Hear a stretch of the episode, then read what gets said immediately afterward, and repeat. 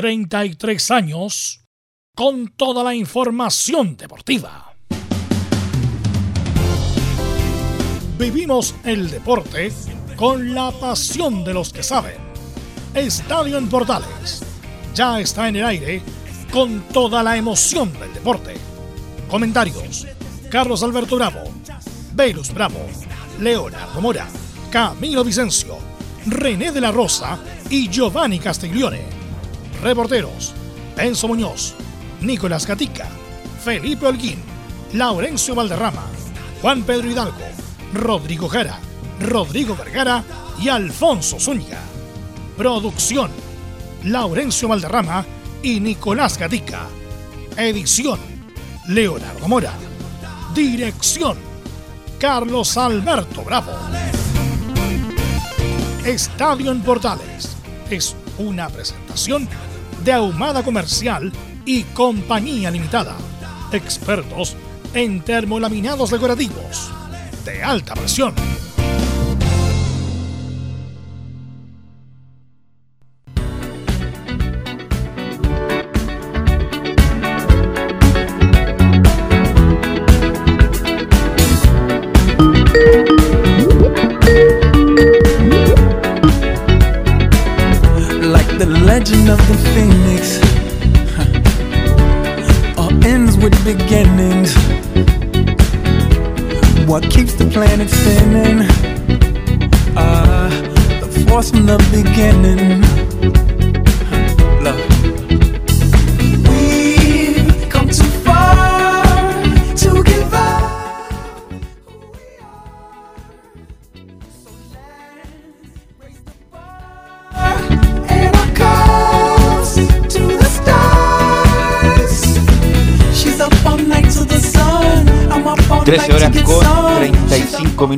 Minutos, Estadio Portales en el aire, viernes musicales.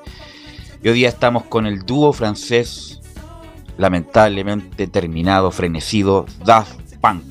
Hace dos semanas ellos, justamente en un video que ya tiene más de 25 millones de visitas, eh, determinaron la salida, el término de este dúo extraordinario francés que mezcla la electrónica, el house, el funk, el pop, el rock electrónico, etcétera.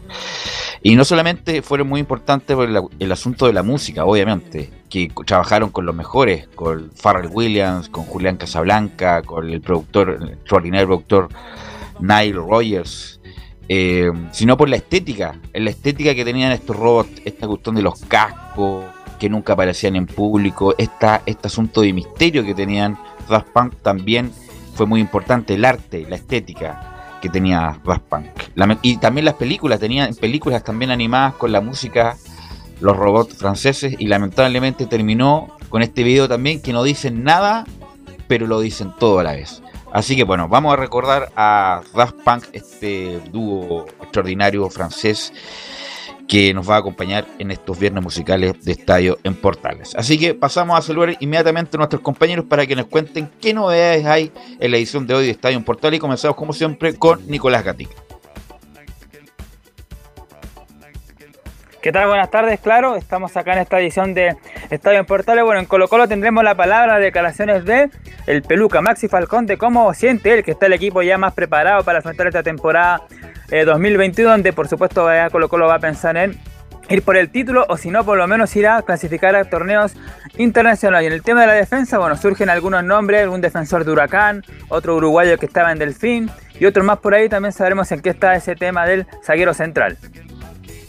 Gracias Nicolás Gatica, ahí está configurando el plantel Colo Colo, porque Colo Colo se tiene que armar, no para hacer una buena campaña, tiene que ir a pelear el campeonato. Colo Colo no puede aspirar a menos. Vamos con don Enzo Muñoz, ¿cómo estás don Enzo? Buenas tardes. Buenas tardes, Velus. Universidad de Chile se sigue preparando precisamente para el duelo de vuelta por la Copa Libertadores, por la segunda fase previa, obviamente, a la fase de grupo. Así que vamos a ver en qué novedad está el conjunto azul. Además, vamos a hablar obviamente del buen momento que vive Ángelo, Ángelo Enríquez, que de los últimos 10 goles que hizo la U, considerando también el término de campeonato, ha anotado 5, un renacer futbolístico que obviamente vamos a escuchar al delantero azul referirse a ese tema. Y le vamos a preguntar a Enzo si habrá más casos COVID en la U. Bueno, eso en el informe de la U. ¿Cómo está don Felipe Holguín? ¿Qué me cuenta de la Católica? Muy buenas tardes, Belu, y a todos los oyentes de Estadio en Portales. Así es, hoy estuvimos en conferencia de prensa donde habló Tomás hasta Uruaga y se refirió a varias cosas, entre ellas el eh, partido tan importante por la Supercopa que va a enfrentar a Colo Colo y entre también habló entre Branco Ampuero que fueron compañeros en, la, en Deportes Antofagasta. Estoy más en Estadio en Portales. Gracias, Felipe. ¿Y qué novedades tiene de Audas, don Laurencio? ¿Cómo estás, Laurencio Valderrama? Hola, ¿qué tal? Eh, Belu, gusto de saludarte eh, a ti y a todos quienes escuchan en Portales. Obviamente, Lauda presentó eh, tres refuerzos y uno de ellos es Roberto el Eléctrico Sarcea, quien vuelve luego de 14 años al cuadro del Autas italiano y dio algunas reflexiones y ojo que también solidarizó con el paro del CIFUP. Estimas en Estadio en Portales. Gracias, Laurencio. Y pasamos a saludar a nuestros comentaristas de inmediato. Camilo, ¿cómo estás? Buenas tardes, Camilo. Muy buenas tardes, Velus, para ti y para todos los auditores de Estadio en Portales. Claro, con bastante información, todos los equipos grandes que se siguen, se siguen reforzando, también eh, las colonias, así que hay bastante información para comentar. ¿Le gusta Daft Punk, don Camilo? Siempre le pregunto a usted los, sus gustos musicales. Me gusta Daft Punk, así que también es un grupo que está de los, de los últimos años, buen, buena elección. Sí, me, me gustaría. un- un- el que tiene un casco parecido a Daft Punk porque anda en moto es don, René, de la Rosa. ¿Cómo, está René? ¿Cómo estás, Belu? ¿Cómo están todos los oyentes de Portales para este día viernes de comentarios? ¿Todo bien, René? Te escucho un poco bajo. ah, si el don Leo nos da un poco de ganancia, como se dice. Eh, ¿Todo así bien? que- ¿Te escuchas Todo mejor, bien. Belu? Ahí sí, perfecto, perfecto. Gracias, René. Vamos entonces, vamos a ir con los titulares que lee nuestro compañero Nicolás. Así con esta música, por supuesto, de fondo de Daft Punk, comenzamos a revisar los temas de esta jornada de día viernes en Estadio Portales. Bueno, comenzamos con la exitosa operación de Arturo Vidal de su rodilla izquierda. El Inter de Milán, su club, por supuesto, aseguró que su intervención fue exitosa y desde ya puede iniciar su recuperación. Hablando del Inter, Alexis Sánchez, luego de su buena actuación en los últimos partidos, podría ser titular en la fecha de este fin de semana cuando enfrenten al difícil cuadro del Napoli. Siguiendo con lo internacional, la Conmebol dio a conocer que los equipos chilenos que clasifiquen a la fase de grupos de Copa Sudamericana deberán jugar sus partidos en Santiago.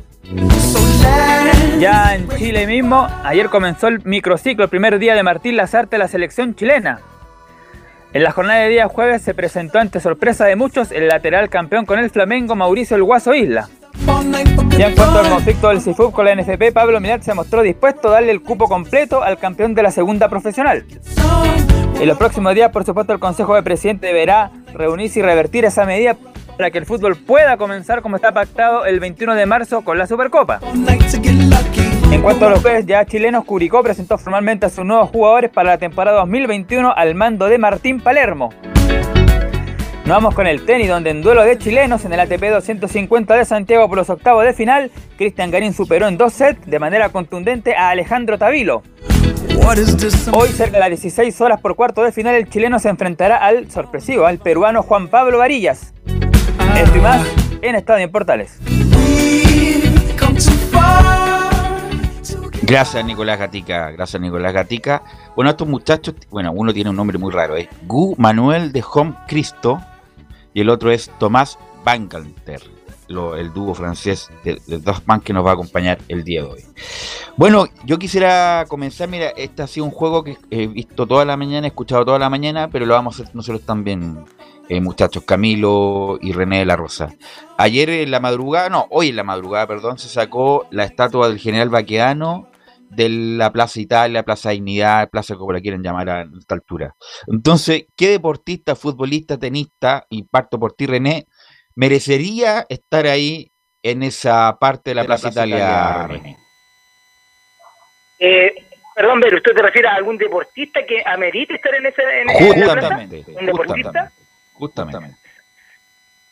A ver, eh, es que eh, voy a voy a ir un poquito, voy a extender un poquito a, lo- a tu pregunta, pero yo creo que ningún, eh, a ver, cualquier estatua que pongan en la, en la Plaza de Dignidad va a ser eh, lo mismo, sea quien sea, un deportivo, sea una de la historia, imagínate, lo que, por eso mismo están en este minuto eh, trasladando a, a Baquedano a otro sector, porque el ejército, bueno, se puso, ustedes saben, todos saben, pero yo creo que algún deportista de elite, elite eh, yo creo que eh, sería alguien que porque no es todo fútbol, porque yo podría decir es un futbolista, eh, puede ser eh, cualquier futbolista que, ten- que, que tenga historia, que, que sea importante para Chile, con toda su relevancia. Pero también hay otros deportes también. Me voy por otro, yo pondría a Campos, al, al que todavía no va a tener el récord mundial de, de salto en, eh, en la equitación. A, eso, a él pondría. Eso es el Agarribel, eh, René. El, con el caballo guaso, ¿no? ¿Sí? Sí, sí, sí, me, me recuerdo también. Que, Sí, sí. eh, a él, eh, ese es un récord que todavía no se vence. Claro, todavía no sé. Él estaba, me acuerdo, antes estaba en un poco más allá de Quilín. No sé a dónde se fue esa estatua, Camilo, a ver si me ayuda, con el caballo guaso, que todavía no es, eh, justamente como dice René, no es, no es superado ese récord. Pero como es militar, René, lo más probable es que también sea vandalizado donde lo pongan, yo creo. ¿ah? Claro, pero a lo que voy yo, eh, para terminar el, eh, tu pregunta, creo que lamentablemente, lamentablemente, sea para bien, sea para mal, cualquier estatua eh, o eh, para resaltar a algún deportista, alguna persona importante, siempre va a ser, eh, lamentablemente ahora con todo lo que se ha, ha llevado, eh, lamentablemente va a ser mal usado en, en el sentido de para demostrar su desconformidad con cualquier tipo de gobierno. A eso me Ya, pero, siga, independiente de la situación que estamos, pero sígame el juego. ¿Qué deportista importante, ar- incluso árbitro, le gustaría o merecería estar ahí en, en, el, en, el, en, en ese sector de la Plaza Se me Italia? vino a la mente el que te mencioné yo y ninguno otro, porque eh, podría decir futbolista, pero no, en realidad no, no amerita. No, no, no, de- yo digo que no, que no lo merita. Camilo, a ver, usted, ¿qué deportista merecería una estatua en, en ese o en cualquier lugar? Mira, yo, yo tengo dos opciones y me la jugaría primero por. ¿Sabes que me gusta Alexis Sánchez? Creo que es una figura que, que une también. En Tocopilla tiene una. En Tocopilla tiene una, sí, sí, sí. a- Alexis Sánchez, porque de los- dentro de los ganador de la Copa América, goleador histórico de la selección también. Me dicen, me dicen que usted tiene una en Olmué, una estatua en Olmué, que le están haciendo una Olmué, Camilo Vicencio, a los Vicencios. Sí, exactamente, sí, Ah, sí, van a hacer una. Y, bueno, y la, y la otra podría ser, si no, también podría ser Marlene, Marlene Arens, que ya Arens. falleció también, ella podría ser. Y con respecto a lo del caballo guaso, está en el borde costero entre Viña del Mar y Valparaíso. Ah, ya, perfecto. Si estuvo mucho tiempo en Santiago, me recuerdo, me recuerdo cuando íbamos a Quilín, René, a jugar eh, los partidos a las 9 de la mañana cuando uno era jugador de fútbol. Estaba ahí en Caballo Guaso con Alberto Largariguel, en el famoso récord que todavía no es roto. Y bueno, independiente, incluso si ponen, incluso a cualquiera, independiente que sea derecha, de izquierda, les caiga bien, les caiga mal, el- cualquier cosa que se ponga ahí en la Plaza Baquedano, Plaza Italia, Plaza Dignidad, va a ser eh, violentada. Bueno, eh, René, ayer leí, escuché una noticia de respecto al arbitraje, y ahí usted se me confirma, que hay ocho o nueve árbitras, árbitras, mujeres, me refiero, habilitadas para dirigir fútbol profesional. ¿Es tan así o estoy en un error? ¿Está por ahí, René? Sí, escuché la última parte de ocho No, años, no. la, la única parte que... Lo que te quería preguntar es si es, ayer salió un reportaje que hay ocho árbitras, ocho mujeres habilitadas para arbitrar fútbol profesional. ¿Es tan así? La verdad, no sé si estén habilitadas. Yo creo que eh, arbitrar es diferente que y sin desmerecer eh, y quitarle ni restarle eh, asistente, yo creo, sí, pero árbitras, árbitras para una primera división, no, no, no, yo creo que, que la verdad que yo creo que no. O sea, pero, pero eso va a ser a, cor- a corto plazo. Yo creo que una mujer va a arbitrar en el, el fútbol profesional. ¿ah? Sí, no, eh, de hecho, de hecho, eh, tuve la oportunidad de hablar con un miembro de la comisión actual de, de la NFP de los árbitros y sí, eh, el presidente, el presidente eh, Pablo Milat está muy interesado que una árbitra ya dirija en más que porque están arbitrando en segunda, en primera vez, pero el golpe fuerte va a ser cuando arbitre en primera división y yo- pero Milat a través de su presidencia está influyendo en ese en ese logro. Sí, yo creo que tarde o temprano eh, va a arbitrar una mujer pronto en el fútbol profesional y va a ser un antes y un después, por ejemplo, cuando arbitra un, un superclásico. Pero un superclásico con gente. sí. A ver, vamos a ver cómo. Obviamente, las mujeres tienen las mismas capacidades que los hombres, pero vamos a ver cómo va a ser esa experiencia de arbitrar un superclásico, por ejemplo, o en Argentina también un Boca River con gente también es muy distinto. Eh, así que, pero ahí los- las mujeres también tienen las mismas limitantes en cuanto a la edad, me imagino, ¿no? 45 años máximo para FIFA. Ya.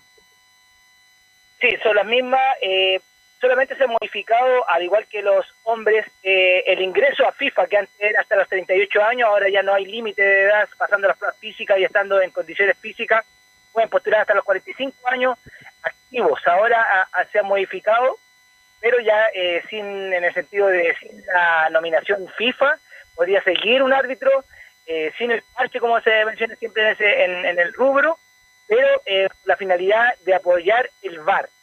Eso es lo que está entendiendo, extendiendo la vida útil de un árbitro ya con experiencia. Sí, sí, importante, sí. Bueno, están- ¿hay algunas líneas en el fútbol profesional? ¿Destacaría alguien en especial? ¿Te, te sabe algún nombre o no, René? Sí, eh, bueno, eh, Cindy Nahuelcoin es una de las que más que yo creo que está la Cindy en Nahuelcoin, como está mencionando, está la eh, hay otra que es eh, que también eh, tiene en segunda división, en realidad no ha sido muy nombrada, pero la que más puedo resaltar es Cindy Nahuelcoin, la que yo creo que estaría en primera división, ya ya, ya salió partido de, de primera división ya. Sí, es un, un punto importante. Bueno, me dice por interno Laurencio, no sé si estará ahí, bueno, Fernando González y, y Nicolás Mazú como los dos campeones olímpicos. Ahí en esa. A, a Mazú y a González le, le, le prometieron tantas cosas. Me acuerdo que a Fernando González incluso le pusieron el nombre del gimnasio El Cerrillo y le duró como tres meses el nombre y lo cambiaron. Lo cambiaron por otra cosa. Eh, Mazú también, Estato, todo lo demás. Y todo queda ahí cuando están calientes por los logros, después se diluye totalmente estos, estos beneficios, Camilo. No, no, está acá, Camilo. Sí, aquí estamos, sí, ahí Sí, sí, sí. ya. Eh, sí, sí, se diluyen totalmente estos, estos beneficios finalmente para eh, estos beneficios para, para los deportistas que se, que se prometen. Eh, bueno, de hecho, eh, ya pasaron, fue el 2014, el 2004 fue esto del, y pasó el tiempo. Y claro, pero qué mal que ahí se le haya cambiado el, el nombre en todo caso a la, a, si ya se había puesto el de Fernando González. Así es. Lo de Fernando González y Mamazú también, todos nos volvimos locos con la medalla olímpica, el, el, el asunto de cuando estuvieron por la Alameda. eh, bueno, a pesar- hubo mucha gente eh, y dieron la vuelta. A, a diferencia de Marcelo Ríos, que va cuando es número uno en el mundo de la moneda, eh, está el señor Eduardo Frey y su señora Martita Larrechea, y a la afuera de la plaza de la ciudadanía se llama. Habían 10.000 personas, increíble. Bueno, otro, otra época, otro momento de Chile. Eh, bueno, René, no te he preguntado justamente a ti, ¿qué te pareció el, el debut de la U en Copa Libertadores? Si tiene alguna chance la vuelta, aprovechando que contigo estamos en esta media hora, René. Sí, eh, tuve la oportunidad de, de ver si. eh, yo creo que tiene esa eh, chance. Siempre la U es como un equipo referente eh, y especialmente con, hinchada, eh, tanto como en la, la situación que, que vivió Colo Colo eh, terminar este año o el año pasado y el comienzo, comienzo de este.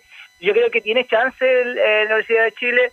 eh, y es la esperanza de todos, yo creo, de los, de los hinchas, de los amantes del fútbol, que siga eh, en, en, eh, yendo pasando etapas con la finalidad de tener una Universidad de Chile ya peleando como, como todos aspiran a los equipos grandes acá en Chile, eh, pero yo creo que tiene chance, ¿sí? Me, con lo- las renovaciones que ha hecho, con, eh, con todo esto que se ha sabido de, de, de su, las dirigencias, creo que va a andar bien la Universidad de Chile. Yo tengo, yo creo que tiene bastante, tiene bastante que, aun- a pesar que no, no, no ha llegado ningún triunfo, pero yo creo que tiene chance.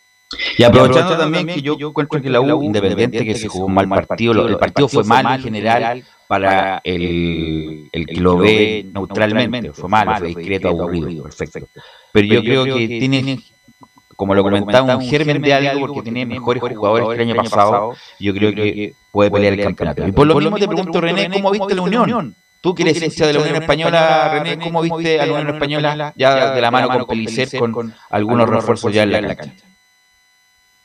La verdad, eh, lo, lo comentamos eh, lo comentamos en el programa anterior y la verdad no no, no veo una Unión Española eh, tan bien como Universidad de Chile, porque a pesar que haya un, un triunfo de un autogol, eh, no se entendió eh, las declaraciones de Pelicer. eh, yo no estaba de acuerdo, yo no, estoy de acuerdo con lo que vio él en el partido. Yo creo que fue un equipo muy defensivo, no. eh, la verdad, por, por, por ser hincha de, de Unión Española me gustaría que siguiera etapas, pero la verdad, la verdad, para un campeonato nacional, yo creo que está bien un equipo así, defensivo, eh, esperando, dejando el espacio de todo el medio campo, eh, de la mitad del campo de juego, libre, porque está esperando los contraataques, eh, pero no, la verdad, como lo mencioné en el programa anterior, no me gustó como jugó la Unión Española, no me gustó el juego de Pellicer, lo que declaró él, tampoco estoy de acuerdo. No, sí, fue horrible. Fue horrible. Lo de Española, no pateó nunca el arco, lo ganó de, porque el fútbol es maravilloso y justamente hay partidos así que por estas cosas de la vida ganó un partido donde lo mereció perder, donde Independiente del Valle fue superior, eh, tuvo cuatro o cinco llegadas claras y más, encima Unión Española eh, lo gana con un autogol. Así que Unión Española tiene mucho que trabajar y sobre todo, Camilo, que se confirma ya, bueno, Laurencio nos va a confirmar en su informe de las colonias que Carlos Palacio ya no, no va a seguir jugando en Unión Española y que se va a ir al extranjero. Uy, ahí sí que tiene una pérdida para la Unión Española porque cuando tuvo los, los mejores, cuando algo intentó la, la Unión Española, cuando parecía que se podía acercar, era justamente por las jugadas que elaboraba Carlos Palacios, porque el resto eh, prácticamente no, no entró en juego la Unión Española, a pesar de que Pelicer decía que eran dos equipos que habían salido a proponer. Así Muchachos. que no. Sí, Laurencio. Hola, ¿qué tal? Eh, buenas tardes. Bueno, eh, justamente me adelanto un poco para luego ya eh, eh, hablar un poco más de las colonias Adelántese con Audax. todo lo que quiera. Sí, no, eh, eh, justamente lo conversamos con Leo Mora por interno, ya en Brasil están dando por hecha esta transferencia, justamente estamos haciendo las consultas por interno a nuestros cercanos en la, en la Unión, si nos pueden confirmar ellos también, pero ya casi un hecho. Eh, lo que eh, conversamos el lunes, que Inter de, de Alegre llegó a un acuerdo para adquirir por 3 millones de dólares a Carlos Palacios y el resto del monto, porque en, rigor la cláusula de salida es de 4 millones eh, por la venta de Carlos Palacios, el resto se- se- sería pagado en cuotas, que, no ha sido revelada, por cierto, pero según lo que informa el portal Globo Esporte en Brasil, eh, habla de que el jugador se va a integrar eh, después del partido de vuelta ante Independiente del Valle, que es el próximo martes a las 21.30 horas en el estadio. ¿ah? eh, claro, en el estadio. Imagínate, imagínate Sí, se lesiona. Exacto, pero el Mm. tema es que, eh, según la, la misma información que proporciona este medio bra- brasileño, muy prestigioso por lo demás en deportes allá en Brasil, informa que la misma dirigencia de Unión Española pidió expresamente que eh, no había problema en, ven- en vender al jugador, en cerrar la operación, recordemos que estaba caída, eh, en cerrar esta operación, pero con la condicionante de que Unión Española pudiera contar con el jugador. Recordemos que hay, que hay un, eh, un premio también por pasar a la, a la tercera fase previa de Copa Libertadores, entonces obviamente Inter aceptó con la condición de que el jugador se integre de inmediato el día miércoles para realizarse los exámenes médicos y ser presentado durante esa semana en el equipo del Inter de Porto Alegre. eh, así que eh, en una información que ya es prácticamente confirmada, eh, in- el, el Inter de, de Porto Alegre adquiere a Carlos Palacios por 3 millones de dólares. 3 millones de dólares. ¿Es poco, es poco, es poca plata o no, René? ¿Qué te qué encuentras tú? en La joya del fútbol chileno por 3 millones de dólares.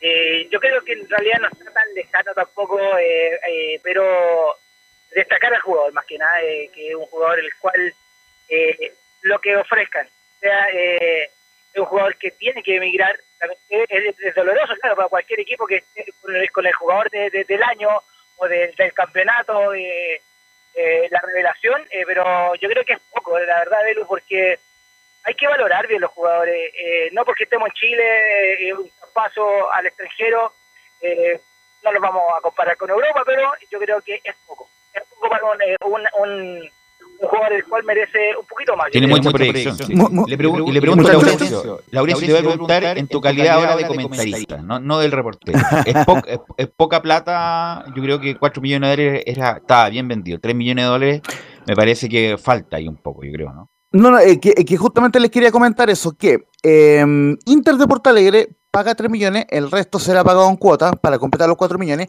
Y la única ya. gran duda que yo tengo, que no lo he podido eh, consolidar, digamos, en, en- en el reporteo, es si contará con algún porcentaje en la venta, en una potencial venta a un, río- a un equipo europeo. Grande, recordemos, claro. lo que, recordemos lo que pasó con Charles Arangui, que la U se llevó un porcentaje cuando el Inter lo vende al Valle Leverkusen. Entonces creo yo que una movida muy parecida puede Debería ser haber, ¿ah? Eh, la Unión. Española, cla- claro, para asegurar un, un porcentaje, un 10%, eh, como, como les comentaba, no tengo consolidada esa información, pero lo que sí está medianamente consolidado, y ojo, me acaban de contestar en la Unión Española que no es oficial, es decir, que no está descartado, digamos, pero eh, ya es casi un hecho y, y- y- y tiene sentido, porque el próximo martes eh, Carlos Palacio va a estar en, en la convocatoria para el partido a Yanquito, y el mismo Jorge Pelicer dijo que es un tema que le tienen que preguntar a los dirigentes, es decir, él ya tiene asumido que no va a contar con Carlos Palacio para el resto de la temporada. Así que una sensible baja para la Unión Española, pero si me preguntan en mi calidad de comentarista, me parece que es una buena venta en términos siempre y cuando Unión Española se lleve un porcentaje de una, de una futura venta al futura fútbol europeo. Exactamente. El punto es que es riesgoso porque yo he visto tantos casos ya, déjenlo aquí, ya está vendido y se lesiona y no va al país, de- el país de origen que lo contrató. He visto tantos ejemplos que ojalá, ojalá no le pase nada a Carlos Palacio, que lo vi más empoderado en el partido, fue el único de rescatable diría yo, en el partido Independiente del Valle del Santa Lolo fue el último, el único rescatable, el único, el único que intentó. eh, bueno, le, le pusieron la, le mandataron la camiseta de 10, que es distinta responsabilidad, Ojalá, ojalá juegue, ojalá juegue en Brasil Carlos Palacio al Inter de Porto Alegre que estuvo ¿qué? a minutos de ser campeón en Brasil y lo perdió increíblemente con el Flamengo. Eh, y vamos a ir a Curicó, vamos a ir a Curicó, Leonardo, porque también hay novedades en Curicó. ¿Qué pasa con Palermo? ¿Qué pasa con los refuerzos? ¿Qué pasa con los jugadores? Así que vamos a escuchar a Rodrigo Jara y su reporte de Curicó. En el transcurso de la semana se llevó a efecto en el complejo Santa Cristina de Curicó Unido la presentación de los jugadores del nuevo plantel albirrojo. Vamos a escuchar a Freddy Palma, quien habló obviamente en esta presentación de jugadores del plantel 2021 de Curicó Unido.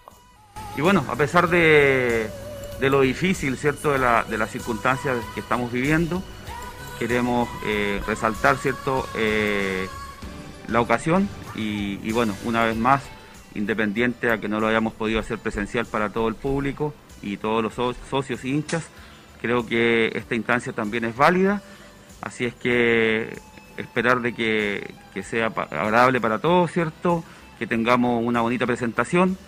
Hoy un día especial porque se inicia, ¿cierto?, eh, ya en, en sí lo que es la pretemporada y la presentación de los jugadores. Siempre ha sido bastante escueto para referirse o para dirigirse a los medios de comunicación Freddy Palma, y en este caso obviamente no es la excepción del presidente de Curicó Unido. Ha hablado con algunos medios sobre situaciones particulares, pero mm, no aparece mucho en, en los medios de comunicación. Vamos a escuchar al primer refuerzo de Curicó Unido, el arquero del cuadro curicano Martín Perafano, el argentino, realmente muy contento, así que, que bueno, es una linda oportunidad, agradecido por, por el recibimiento y bueno, simplemente eh, entrenar y, bueno, y ojalá que podamos lograr los objetivos que nos propusimos. Bueno, uno llega con, con muchas expectativas, eh, con puro conocimiento de lo que es la institución, lo que es el club, eh, con muchísima ganas de trabajar, de sumar. se está armando un plantel realmente importante, con chicos jóvenes, con gente con mucha experiencia. Obviamente que los objetivos principales siempre son los mejores. Eh, creemos que vamos a estar a la altura eh, para poder competir. Así que bueno, esperanzado de que se arme un gran torneo y por allá por diciembre eh, esperemos que estemos muy contentos de poder celebrar algo.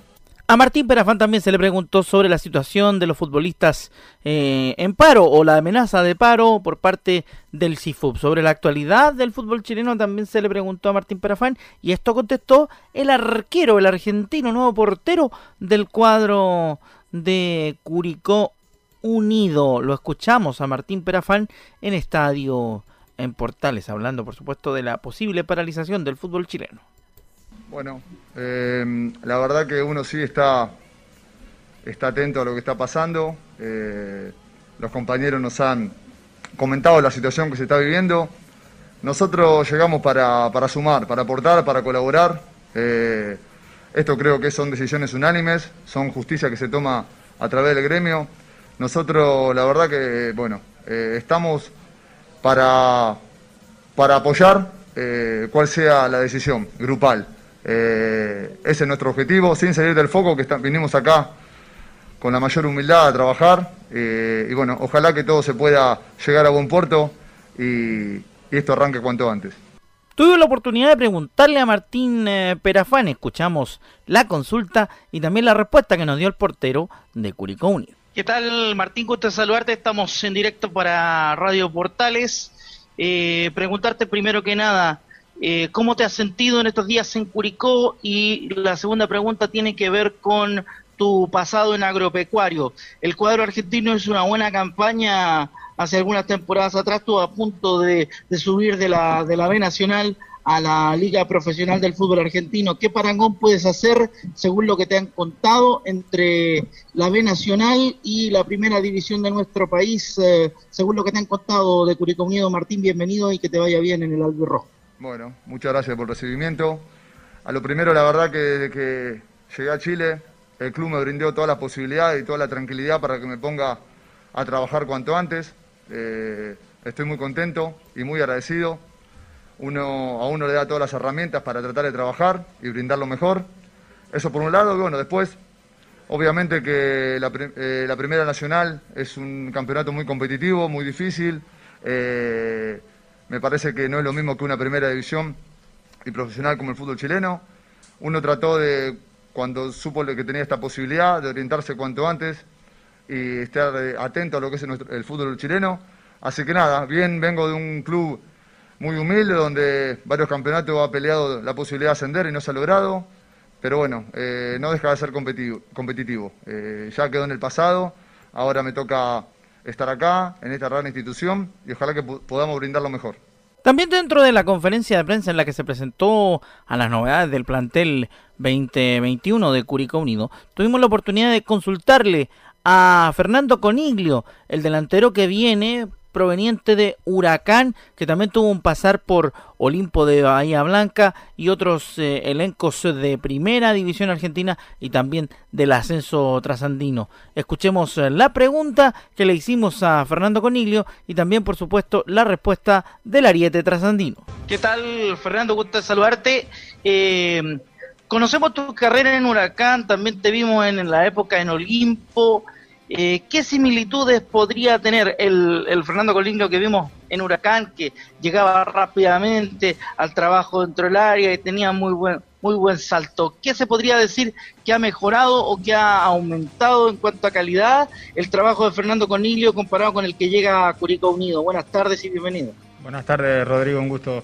Eh, sí, sí, siempre se, está buscando la, mejor versión de uno como jugador. Eh, sinceramente en estos clubes que, que nombraste me sentí muy cómodo, eh, sobre todo en Olimpo, al principio en Huracán. Eh, últimamente me estuvo faltando rodaje creo que pasa por ahí, sobre todo el tema de la confianza.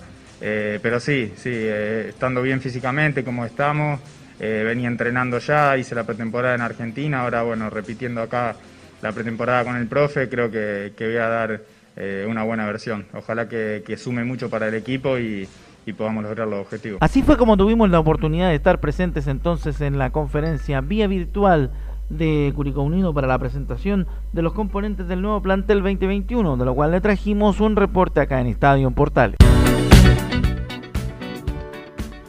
Ok, ahí estaba Rodrigo Jara con el informe de Curicó y quisiera despedir ya a don René de la Rosa. ¿Estás por ahí, René?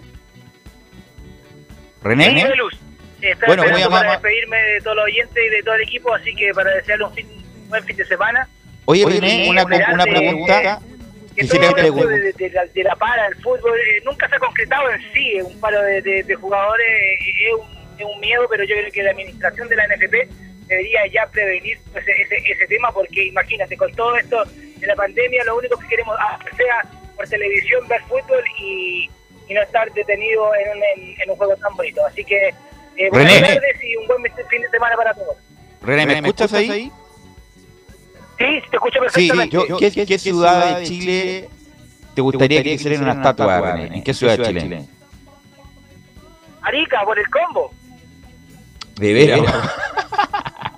Bueno, claro, justamente, ahí el combo famoso. Y en Tomé también te tienen mucho cariño, ¿eh? en Tomé. No, ahí, ahí, me- ahí eh, está en la alcaldía. Ahí la, la aldea, sí, muy bien. Gracias, René, nos escuchamos el lunes, ¿eh? muy amable. Listo, buenas tardes. Vamos a poner la pausa, Leonardo, ya volvemos con la UC y la U de vuelta a la pausa.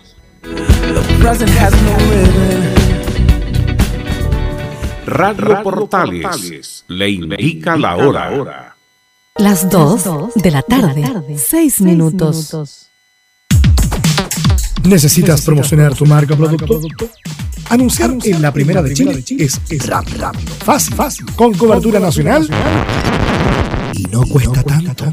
Contáctanos al correo comercial arroba radioportales.cl. Tenemos una propuesta a tu medida, porque en la Portales te queremos escuchar. ¿Quieres tener lo mejor y sin pagar de más? Las mejores series de televisión, los mejores eventos deportivos, equipo transportable, películas y series 24-7. Transforma tu TV a Smart TV. Llama al 973-718989. Twitter, arroba panchops. Visita www.radiosports.cl, el sitio web de la Deportiva de Chile. Programas, noticias, entrevistas y reportajes, podcast, radio online y mucho más. Todo lo que pasa en todos los deportes lo encuentras en www.radiosports.cl. La Deportiva de Chile en Internet. Porque lo bueno puede ser aún mejor. Prepárate a conocer la ilusión de la Primera de Chile. Bienvenido a Portales Digital. Ingresa ya a www.radioportales.cl y descubre nuestra señal en vivo en audio y video. Además del tradicional 1180M. Mantente al día con las últimas informaciones de Chile y del mundo e interactúa con nosotros a través de nuestras redes sociales en Facebook, Twitter e Instagram.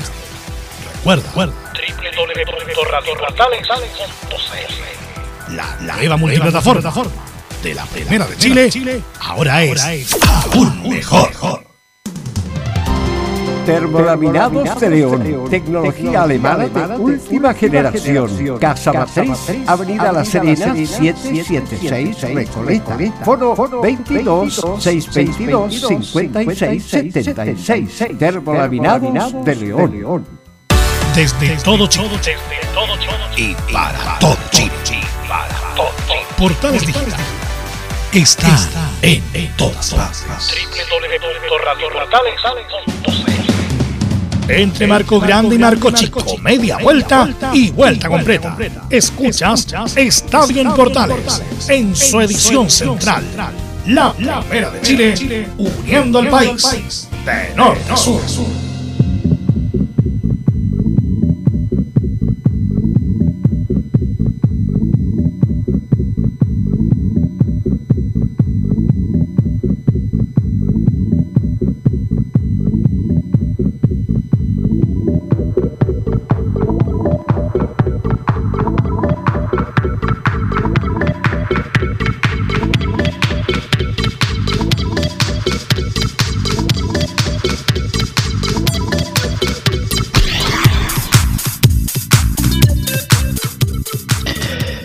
Canción ya con nueve minutos. Estamos de vuelta en esta edición de viernes, viernes musicales que está en Portales con el dúo francés Daft Punk. Lamentablemente terminado hace dos semanas ya.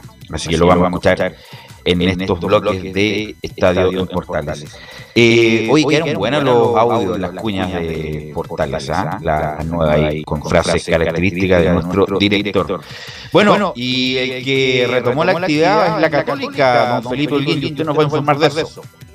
Así es, eh, Belu, un gusto saludarte nuevamente y a todos los oyentes de Estadio en Portales. Así es, la Católica eh, empezó su era de Gustavo Apoyete, bien digo, el día de ayer, donde empezó su primer entrenamiento al mando de la escuadra de la Católica con los nuevos refuerzos, entre ellos el Zanahoria Pérez, Tomás, eh, bien digo, el jugador eh, eh, Branco Ampuero, entre otros. Y hoy hubo conferencia de prensa donde habló Tomás Astaburuaga con los medios eh, de circulación nacional. Eh, y escuchemos la primera declaración de Tomás Astaburuaga, quien habla, va a ser una competencia muy sana y habla de Blanco Ampuero. Obviamente, Tranquilo es un excelente jugador, una excelente persona, eh, comparto mucho con él, en- estando en Deportes Antofagasta, así que obviamente le deseo lo mejor y obviamente la competencia va a ser sana, al que le toca jugar, hay que apoyarlo, eh, desearle lo mejor y, y así va a ser, va a ser una competencia muy sana, sana, muy linda, muy linda. Esas eran las declaraciones de Tomás Astaburuaga, quien hablaba en conferencia de prensa el día de hoy a mediodía eh, en la Católica. Escuchemos la segunda declaraciones de Tomás Astaburuaga, donde habla obtener el tetra.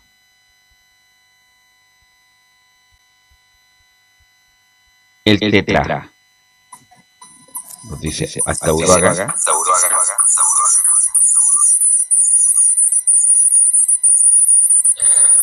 Bueno, el Camilo, ahí se nos metió un cuento, ¿eh? El- Claro, claro. Parece un efecto de Daft Punk. Ahí, ahí sí. Felipe. Sí, como les mencionaba, eh, Tomás Astaburuaga habló hoy en conferencia de prensa de varias cosas importantes. eh. Una fue la opción de compra que adquirió la UC, en este caso, y la otra fue cuando habló al respecto del duelo que va a tener en- por la Supercopa. Escuchemos la segunda declaración. No estamos preparando de la mejor manera.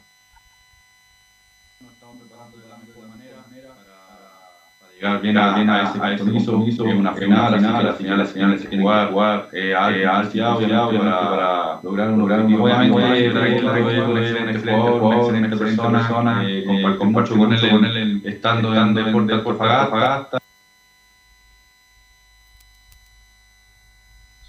Eh, ¿Ampuero qué edad tiene Felipe? Ampuero tiene, si no me equivoco, 25 años. Llega Bueno, por bueno, 3 años a la Católica. Le quiero preguntar a Camilo, a la gente que no lo vio jugar, ¿qué me puede decir de Ampuero? En, tanto en la etapa, so- sobre todo en la etapa en la Católica. Más bien en la etapa en la Católica, Camilo. que fue el año 2018 con Beñat San José, yo creo que es un central que le gusta salir jugando, llega hasta la mitad del campo incluso, eh, son por ahí, por ahí esas características, juega por, por cent- como central por derecha, por ahí está, está jugando, así que claro, va a competir con el, por el puesto con Tomás Taburuaga, como lo, es- lo decía recién, porque el otro titular va a ser, el titular va a ser eh, Valver Huerta. Y, y bueno, estoy pensando en que Germán Lanaro todavía no está disponible. eh, le falta todavía para, para que llegue. Porque si no, esa va a ser la dupla. Lanaro con, con Huerta, pero la otra va a estar disputando. Pero por ahora va- van a tener que pelear el puesto. ¿Ampuero o hasta Buruaga? Claro, eso es lo que decían ustedes, muchachos, eh, eh, sobre Branco Ampuero. Tiene un mide un metro ochenta y uno y este defensa central eh, eh, tiene 27 años, Velus. Fue seleccionado también en algún momento, estuvo en una copa eh, en- con Pisi, estuvo en algún partido por la selección chilena también, eh, Branco Ampuera- Branco Ampuero, que fue a esa copa china que se realizó Sí. en, en enero. Y no, y no le renovaron en su momento por una cuestión de plata. ¿Qué fue? ¿Por qué no le robaron Católica en su momento? Dos años después lo vienen a contratar. eh? Es raro, ¿ah? Sí, por la lesión en realidad que, que tuvo en ese momento, sí, sí, yo creo por, por ahí pasa. Tuvo una ¿Y qué- lesión bastante complicada, por eso fue más que nada las tratativas y no, no se pudo lograr el acuerdo mutuo de ambas partes, Velus. Y por eso la Católica ahora lo contrata y también eh, sabiendo que fue un hombre que pasó por la Católica por ahí por el 2017-2018 disputando y ganando copas con la Católica. Ganó un torneo, así que eh, la era de Beñat San José. ¿Qué más va a ir a buscar la Católica, Felipe? Aparte de un central como ya lo tiene, como el caso del Bra- Branco Ampuero. Sí, se habla mucho de un lateral eh, por la izquierda, uno que habla que, que men- se menciona harto es Y ese que tiene el- dos. Sí, Tienen dos laterales. El, el otro que el otro que está sonando que, que es Leandro Díaz, el jugador de la Universidad de Concepción, que es joven y es del gusto también de, de Cruzados, de la gerencia, y el otro es un delantero, un 9 que para, para tener en, en este caso, porque no le va a bastar solamente con, con eh, Diego Valencia, en este caso eh, suena mucho también Niklas Castro, el jugador eh, chileno-noruego que pasase por el Valerenga suizo. Eh, es de los jugadores que gusta también en la gerencia de Católica, pero no ocuparía en este caso, eh, como pudiese decírselo, no, no ocupa puesto de, de ¿Extranjero? claro. Y el otro que se está ya está listo para nacionalizarse es el Diego Buenanote, que O sea, Tiene que iniciar los trámites porque ahora cumple los cinco años y eso se va a Claro. demorar un par de Ah, meses. y en, y en Sí. extranjería. Bueno, en condiciones normales, si no fuera llamado Diego Buenanote, en un año más le salen los papeles. Pero a lo mejor, como es Buenanote, pueden hacer alguna gestión. La Universidad Católica puede que salir en los próximos meses, pero mm, no, no es, esa cuestión no es rápido, para nada. Extranjería se está, están demorando bastante la entrega de, los, de la documentación para los diferentes trámites. Sí, y como lo otro que llama mucho la atención. Y además, disculpa, Felipe, Sí. Buenanote tiene contrato hasta fin de año nomás. Hasta fin de año. Exacto, tiene. Y lo más probable es que no renueve. Si le costó tanto renovar ahora, yo creo que a fin de año le dan la mano definitivamente. Sí, lo otro, Velus, que te quería comentar es que mandaron a préstamo a Bruno Bartichotto, una de las promesas que tiene tenía en la cantera de la Universidad Católica, eh, y se fue a Palestino, eh, a donde está el Coto Sierra. Así que ahí tendrá otra variante más, es José Ojalá Luis juegue. Sierra. Mm. Esperemos, tiene 19 años y es un delantero, es un 9 neto. Ahí tenía otro para. Un, por eso nos- es muy extraño que mande a préstamo a un jugador que es un puesto que le falta a la Católica. Pero hubiera ido, pero, disculpa, hubiera ido a otro equipo, Bruno Bartichotto, porque Palestino es, es muy competitivo, es igual de competitivo que Católica, tiene grandes jugadores, Luis Jiménez, Villanueva, bueno, los delanteros. Eh, hay que recordar que Solabarreta fue a Palestino, se irá Solabarreta en Palestino, el hijo de Solabarreta no jugó No, nunca. No jugó nunca Solabarreta, jugó muy poco. Entonces, Venía a Bruno, estadounidense. a Bruno Bartichotto, ¿dónde le va a haber convenido ir? Por ejemplo, a Milipilla, de primera división, que a lo mejor no tiene tanto nombre y ahí hubiera jugado. O en equipo de primera B. eh, eh, pero Palestino en equipo de, de primera línea. De primera, a menos que, bueno, la verdad yo nunca lo he visto jugar, solamente he escuchado comentarios de Bruno Bartichotto, pero pero Palestino en un equipo de primera línea y no sé si tendrá los minutos necesarios, Camilo. Sí, no, tendré que haber elegido otro, tendré que haber ido a otro equipo o acá uno de Santiago Audax Italiano, a lo mejor por ahí también podría podría ser también podría haber Bueno, sido otra cosa es que Sierras es amigo de Bartichotto. Bueno, independiente que haya una amistad, pero aquí lo que debe prevalecer es la cuestión competitiva, la cuestión profesional. Insisto, se habla mucho de Bartichotto, dicen que es un buen jugador, yo no lo he visto jugar, pero en los papeles, el nominal, obviamente no debería tener tantos minutos en Palestino, porque Palestino es tan competitivo como la U, Colo Colo y la Católica, Felipe.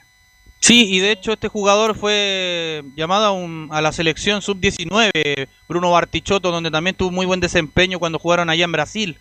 Con otros jugadores también creo que estaba el Pitu Contreras, es que no me recuerdo bien, eh, pero eh, también eh, eh, ya pensando en lo, en lo otro que te mencionaba y que me preguntabas tú sobre Nicolás Solabarrieta, todavía sigue en, en Palestino, el jugador de 24 años delantero del cuadro árabe. ¿Qué más de la Católica me cuenta? Sí, lo que le iba a comentar es eh, sobre el ayudante técnico que tiene eh, Gustavo Poyet, que es el hijo.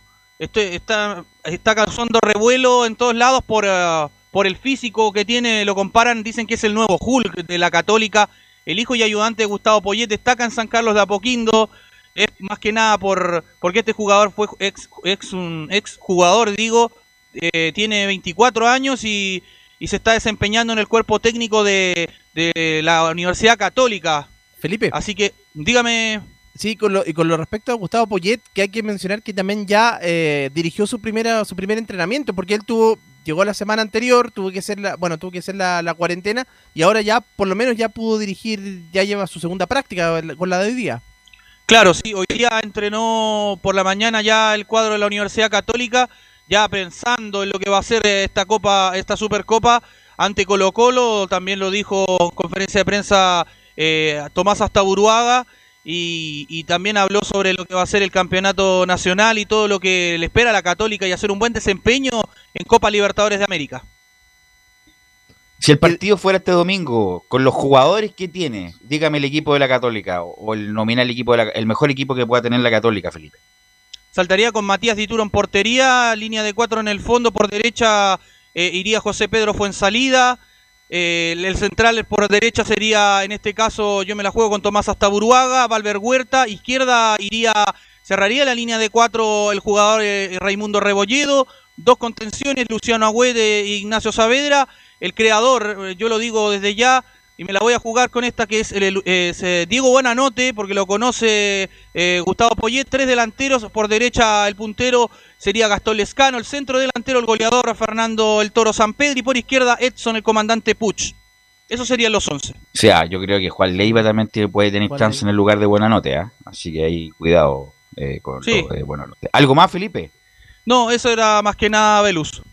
Ok, muy amable, Felipe, que tenga muy buena tarde. Ahí cuídese, hay que, hay que guardarse. Sí. Muy buenas Ya. tardes para todos. Gracias, Felipe. Vamos a ir con Don Enzo Muñoz. Don Enzo Muñoz, eh, ¿cómo está Don Enzo? Buenas tardes. Buenas tardes, Velus.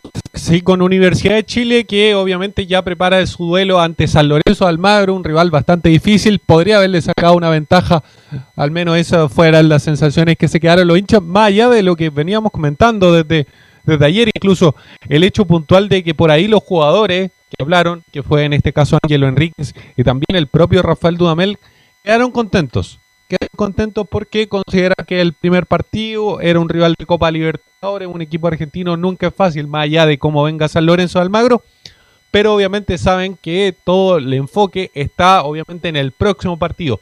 Y ojo, hay novedades. La primera tiene que ver con los casos positivos por COVID, porque yo siempre le he dicho, son dos casos positivos y un asíntoma, eh, un contacto estrecho. Este contacto estrecho eh, ha salido negativo en los test que se le han hecho, pero obviamente al ser contacto estrecho eh, es una situación compleja, compleja en el cuanto a que no hay una seguridad absoluta. A ver, cuando uno se hace un examen eh, PCR y le sale positivo, no se puede, a puede los tres días positivo, hacer otro, puede ser un- otro Puede ser, un, puede ser un falso positivo, por eso hay Claro. que hacer regularmente. pero no se puede hacer un, un PCR a los dos días, por ejemplo. Claro, el tiene- PCR, el siguiente se hace a los siete días. Así es. Entonces, como la mayoría de los casos fue entre el día martes y lunes, recién ahí podrían hacerse un nuevo PCR. En caso de que resulte negativo, obviamente podrían estar estos jugadores, pero los casos positivos, lo más que no estén. Casi un hecho de que no va a Y estar. esos son Andía, Espinosa y Osvaldo González. No, el caso de Osvaldo es el contacto estrecho. Por eso, no, no estaría ni Osvaldo ni Espinosa, que es el sindicado, y Andía. No. ¿Quién? Osvaldo González es contacto estrecho. Por eso, si O- contacto Osvaldo- estrecho, no, pero- no va a jugar, no va a estar. Es que, el, ojo con eso, porque lo que pasa es que los PCR que le han hecho a Osvaldo González no ha salido no ha salido positivo, han salido todos negativos. Ya, Por eso, pero, entonces pero Andía y Espinosa, Están completamente descartados. ya, ahí está. Lo de Osvaldo es complejo.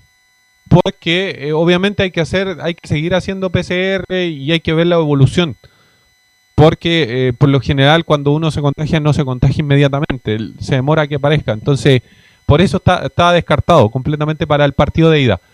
La- es complejo, es complejo, es una Lo que situación pasa, sanitaria. eh, lo que pasa, Enzo, es que cuando uno, comillas, se podría haber contagiado, se incuba el virus al quinto día y ahí uno tiene que hacerse el PCR si sí o no. Como lo hemos comentado, como este es tan- no, es- no, hay, no hay certidumbre respecto a esto, entonces se hace un PCR y puede que te salga negativo, pero como lo hemos dicho aquí tantas veces, puede ser un falso negativo y hay que repetirlo los días después si efectivamente es negativo o positivo. Claro, y el otro tema que también, a, a producto de esta situación, porque recordemos, cuando la Universidad de Chile el, el año pasado, de- después de la, de la vuelta al campeonato, tuvo solamente un caso positivo. Y en este sentido ya van dos en esta temporada. Imagínate, el primer partido ya van dos casos positivos. Obviamente hay que mejorar los protocolos y en este sentido Universidad de Chile ya empezó por mejorar los protocolos. es, Enzo, la pregunta es, porque la- bueno, no estamos ve- develando nada que no se sepa. Espinosa y Andía. Espinosa, hay que ver la trazabilidad de Espinosa. ¿Con quién se juntó Espinosa? ¿Con qué familiares se juntó Espinosa? ¿Quién más de los familiares de Espinosa estuvieron contagiados? ¿Dónde anduvieron? ¿Qué? Eso es la trazabilidad. Lo mismo, yo creo que Andía se contagió, eh, yo, yo no sé, porque en el club también. Y lo bueno, lo de Osvaldo González, bueno, por contacto techo con Espinosa, pero bueno, ahí tendrán que eh, hacer la trazabilidad para ver dónde se contagiaron, para salir justamente de ese lugar. Claro, y yo te contaba, eh, la Universidad de Chile obviamente mejoró el tema de los protocolos. Es más, se está haciendo PCR cada, cada menos cantidad de días de las que se hacía antes, porque antes se hacía dos días antes del partido. Dos días, incluso el, eh, un día antes del partido, que es lo- la norma que, pide- que pedía la, la NFP. Producto de esta situación están haciendo PCR constantemente. Además, se eliminaron las charlas grupales. Ya no hay charlas grupales, hay charlas por separado con grupos, precisamente para evitar un contagio, un contagio, masivo Sí. en, en el club. Así Ahora, que eso, eh, el partido es el próximo miércoles, ¿no? miércoles a las 9.30 horario de 9:30. Chile. ¿Y qué va a hacer la U? Esto me imagino va a jugar algún amistoso mañana, ¿no? Mañana o pasado. Por, por lo menos ahora no tienen considerado amistosos, solo entrenamiento. eh, saben que es complejo, es, es complejo realizar un, un partido amistoso. Es más, lo, lo conversábamos hace un tiempo atrás con Rodrigo Golver y él nos decía que era muy complejo porque imagínate que el, el equipo contrario tenga un caso positivo. Entonces, ah, no, claro. Bueno, en- para eso también habría que hacer. ¿Cómo lo hacen en el campeonato? PCR es negativo antes de 72 horas. Para poder Sí, jugar. pero imagínate se contagia 24 horas antes. Eh, eh, son cosas que uno no puede no puede medir. Por ejemplo, era el mismo caso con, con Leo el otro día lo comentábamos. El- la mayoría de gente se pregunta por qué Colo Colo se va a, a Talca. Y es básicamente para estar en una burbuja. Porque Una si estuvieran en, en Santiago, eh, cada jugador se va a su casa. En Y Sudamérica, ese trayecto de en su casa, Sudamérica, eh, que, bueno, que estamos en Sudamérica, que no, no respetamos muchas cosas. Los, las burbujas fueron todo un fracaso. Me acuerdo que Boca hizo una burbuja y salieron más contagiados en la burbuja que el haciéndolo Es yendo que- para la casa y yendo a entrenar. Es que la burbuja tiene ese problema, porque claro, se entiende que si uno está en una burbuja hay más posibilidades de estar con, con otros jugadores. No, no, el Entonces, problema era, igual es ¿sabes ¿dónde era el problema? ¿Dónde era el problema eso? Eran los funcionarios, la gente que, que prestaba los servicios, que se iba para su casa y se contagiaba y volvía a prestarle, no sé, el servir el desayuno, preparar las canchas y todo lo demás, a pesar de que los jugadores se quedaban en el lugar y ahí se contagiaron. Y ahí fue justamente, y ahí Boca tuvo que terminar la, la burbuja en ese- en ese momento. Por eso hay que tener mucho cuidado, lamentablemente, porque estamos casi casi llegando a los 6.000 casos. Pero respecto de la cancha, ¿qué me puede indicar? Incluso escuché una, un audio muy simpático de Sergio Vargas por reputeando a la gente, al jugador de San Lorenzo o a dirigente de San Lorenzo justamente por la patada de Bragueri. Eh, ¿Qué pasar con Vargas y Golver en este nuevo orden? Don Enzo, ¿usted sabe algo? ¿Irán a continuar como funcionarios? Porque ellos son directores, hay que recordar que son directores. ¿Ellos irán a continuar como funcionarios o tú lo ves muy difícil que continúe? Yo te diría que es básicamente imposible. Imposible de que continúe Sergio Vargas, Rodrigo Golver, eh, s- eh, José Luis Navarrete, el anterior No, no, presidente. pero Vargas, Vargas, Vargas y Golver, porque hacen, aparte de ser directores, tienen la función de los directores deportivos. Navarrete es director de confianza de Heller, se va a Heller, Navarrete, por supuesto que se va a ir. Pero ellos no podrán ser funcionarios, por ejemplo, de la Secretaría Técnica, o también tú crees que se van a ir. Eh, Eso es parte de la incertidumbre. Es parte de la incertidumbre que tienen en estos momentos la mayoría de, de, obviamente los funcionarios de Universidad de Chile, porque obviamente todos sabemos que un cambio administrativo, más allá de que obviamente pueden estar, no sé, cuatro meses cuando ingrese la, la próxima administración, por así decirlo, y, y no se sabe, no se sabe muy bien en qué sentido se, se va a buscar las cosas. Ah, yo creo, yo creo, te lo digo sinceramente, yo creo que van a continuar al menos durante el primer semestre. No creo que haya un cambio brusco a mitad de, de temporada, o si lo hay es precisamente pensando en el segundo semestre. Pero ya el segundo semestre deberíamos tener una claridad y si no ya para el siguiente campeonato. Ahora, Enzo, el partido es el miércoles, algunos que dejaron buenas sensaciones. ¿Cómo crees que la U irá a formar con lo que tiene, con lo que, con lo que están habilitados para jugar? Yo creo que es una formación muy cercana a la que vimos precisamente con San Lorenzo en el Estadio Nacional, con Fernando de Pole en el arco, una línea de cuatro que, que ojo con los laterales, ojo con los laterales porque obviamente eh, hay un Disculpa, sinsabor con los laterales. Mira, te pregunto una cosa y quiero. Hubo una como disputa, pelea con colegas que eh, partidarios de la U con Luis del Pino Mago, incluso fue trending topic en su momento. Ayer recién me percaté. ¿Qué pasó con Luis del Pino Mago y, y periodistas partidarios, eh, Enzo? Mira, lo que pasa es que un periodista, eh, no sé si lo podemos nombrar, pero Christopher Antunes, sí, digamos. Así es. Christopher Antunes. Un periodista publicó que eh, Luis del Pino Mago eh, no había querido salir de la U. No se había querido salir Ir, de, de la U para que ingresara otro, otro jugador. Porque el tema ah, es parte, a ver, para que se entienda, hay verdades dentro de, de la supuesta falsedad de, de la frase completa. Porque ¿qué es lo que pasa? En estos momentos Universidad de Chile no tiene cupo de extranjero. Entonces, la única, entre comillas, cuestionado extranjero que está es Luis del Pino Mago. Entonces, en ese sentido, supuestamente la información era que eh, Luis del Pino Mago no quiso irse de la U, no quiso irse de la U porque eh, si se- eh, para que pudiera ingresar alguien más. Ese es el tema. ¿Ya? Y, Y, lo Lu- Luis del Pino Mago se enojó por eso. No, lo compartió un tuitero. Un tuitero X lo compartió en las redes sociales que Christopher Antunes había dicho eso en, la, en, la- en- en el programa de Red Gold.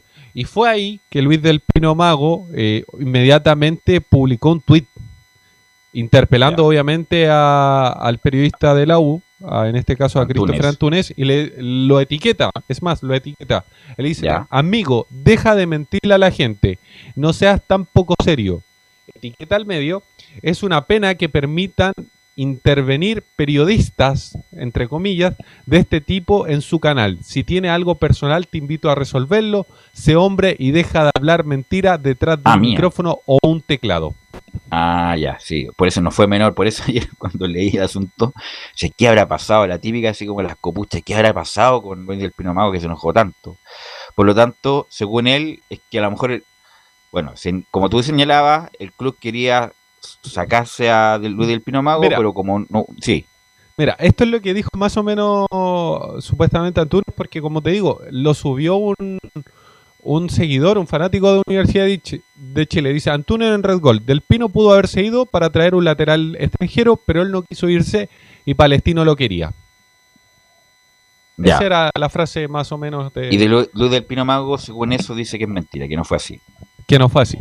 Pero ojo, hay algo de cierto porque falta que salga un extranjero, por así decirlo, para que eh, pudiera, no sé, la U buscar un lateral en el extranjero, pero en, en ese sentido se está buscando el lateral en el medio local Chileno. porque no hay cupo de extranjero. Usted juega de lateral izquierdo, ¿no? ¿De qué juega usted? eh, Yo juego de lo, lo que pueda jugar. Sí, lo que pueda jugar, sí. Ayer lo vimos. Eh, Enzo, bueno, eh, ¿algo más? Sí, un- una cosa más con, con Universidad de Chile. Ustedes saben que eh, Nicolás Guerra tiene un pie afuera de Universidad de Chile. Eso es un hecho.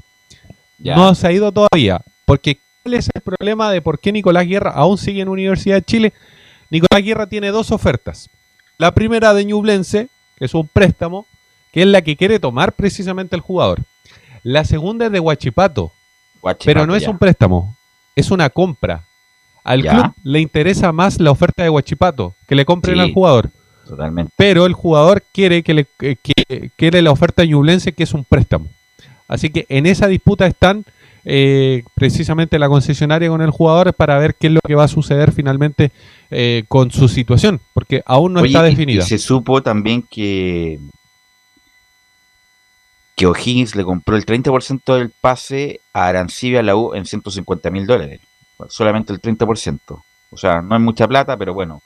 Y, y la U obviamente no va a recuperar en ningún caso los 900 mil dólares que la U pagó por el, la mitad del pase de Arancibia. Mira, las cosas que uno tuvo que escuchar. Mira, Eh, lo, algo- lo sí. último sobre, sobre un jugador que también está como en una situación bastante extraña. Eh, Tomás Rodríguez. El 65% de su pase no le pertenece a la concesionaria. El 65% del pase de Tomás Rodríguez le pertenece al jugador. En caso de una futura venta, eh, su cláusula es de 5 millones. eh, en caso de una futura venta, la U recibiría cerca de 2 millones de dólares. No recibiría el 100% porque, como te decía, el 65% del pase le corresponde al propio jugador, que fue la O sea, negociación precisamente. O al papá, o al papá que es el representante y tú sabes que fuma debajo del agua el Leo Rodríguez. Así que bueno, eso, muy amable Enzo, nos encontramos, nos escuchamos el lunes. Buenas tardes. Saluda a su hermano, ¿ah? Eh, ojalá esté, esté bien, tu hermano. Está mejor, Vamos a la pausa. Gracias. Vamos a la pausa, Leonardo, y volvemos con Colo Colo y Audax. Radio Portales le indica la hora. Las 2 de la tarde. 35 minutos. Atención candidatos a constituyentes, alcaldes, concejales y gobernadores regionales. Radio Portales Digital ofrece sus servicios para que divulgues tu campaña. Precios módicos. Conversa con nosotros. Conoce las tarifas en www.radioportales.cl porque en la Portales te queremos escuchar. Ahora más que nunca, quédate en casa y disfruta de algo rico sin pagar de más. Somos de la casa, una delicia al paladar. Conoce nuestra variedad de waffles, sándwiches, empanadas de horno y mucho más. Contáctanos vía WhatsApp al más 569 5018 3008. Atendemos todas las tarjetas de crédito y red compra. Infórmate más en nuestras redes sociales, en Instagram y Facebook. Recuerda, somos de la casa, una delicia al paladar. Durante esta emergencia sanitaria, realicemos actividades junto a nuestros niños, niñas y adolescentes. Intentemos solucionar los problemas con diálogo y conversando sobre las emociones que surgen estos días. Que ellos confíen en sus padres o adultos cuidadores puede evitar el consumo de alcohol y otras drogas. Si necesitas ayuda, ingresa a senda.gov.cl o llama al 1412. Senda, Ministerio del Interior, Gobierno de Chile. ¿Aburrido de hacer largas filas? ¿Que tus productos o encomiendas tarden semanas en llegar? ¡Cámbiate! A Cronan Envíos. Servicio de correo privado puerta a puerta. Retiros y entregas programadas. Encomiendas, productos, regalos, mercadería, embalajes. Atención pymes. No dejes de vender. Nosotros lo entregamos por ti. Trabajamos con particulares, emprendedores y empresas. Tarifas por encomienda y entregas rápidas. Consulta por servicio de flete. Más 569 6171 1934. Arroba Cronan Envíos. Atendemos todo Win, Paine y alrededores. Comunas del Gran Santiago. Visita www.radiosport.cl, el sitio web de la Deportiva de Chile. Programas, noticias, entrevistas y reportajes, podcast, radio online y mucho más. Todo lo que pasa en todos los deportes lo encuentras en www.radiosport.cl. La Deportiva de Chile en Internet. Comercial IAC y Compañía Limitada. La mejor calidad mundial en laminados decorativos. Comercial IAC y Compañía Limitada es Vertec en Chile. San Ignacio 1010, Santa Rosa 1779, Avenida Mata 446 y Portugal 501. Comercial IAC y Compañía Limitada es Vertec en Chile. Desde todo Chile. Desde todo Chile. Y para todo Chile. Portales Digital está en todas partes. www.radioportales.cl Un acercamiento electrónico a todo lo que pasa en el fútbol. Escuchas Estadio en Portales en su edición central. La primera de Chile, uniendo al país de norte a sur.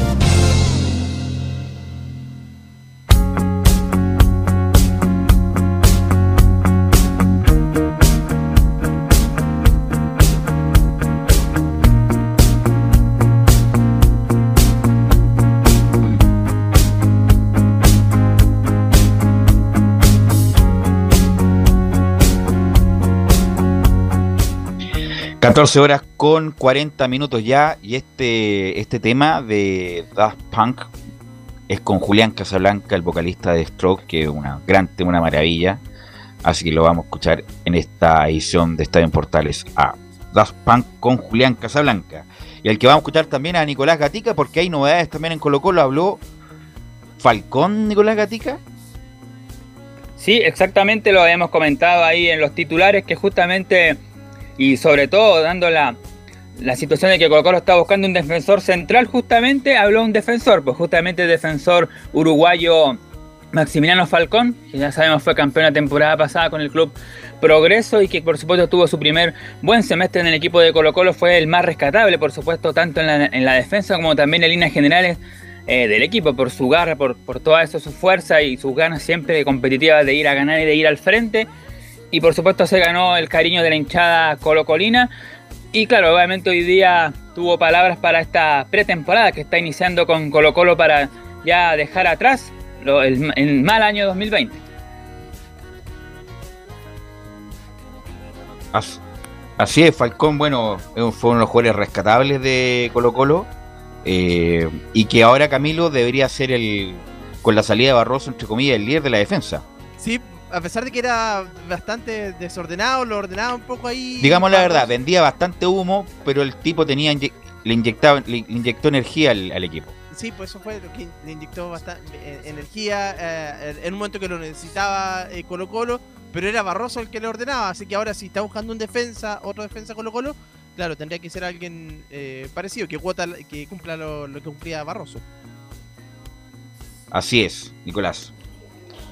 Claro, porque Matías Saldivia, que ya está recuperado, de hecho lo, dijo ayer, o, en estos días Gustavo Quintero dijo que claro, de que ya estaba todo el plantel disponible de Colo Colo, solamente Óscar Opaso, que todavía se estaba recuperando una rotura de, de ligamentos que sufrió la temporada pasada, pero salvo él, todo el equipo ya está completamente físicamente, no 100%, pero ya por lo menos entrenando, por lo tanto Matías Saldivia ya estaría dispuesto si el técnico Gustavo Quintero es así, lo, lo estableciera, pero claro, por ahí todavía sigue por sobre Matías Saldivia eh, Felipe Campos o el mismo Maximiliano Falcón y por eso es que justamente están buscando este zaguero central donde por supuesto dice que José Daniel Morón se, se ha movido en ese tema.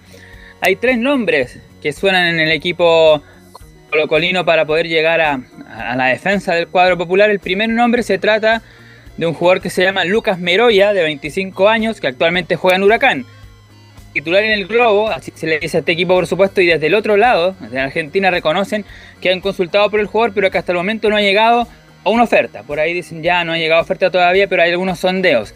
El otro candidato a la zona defensiva también es argentino que se llama Franco Calderón, 22 años que defiende a Unión de Santa Fe.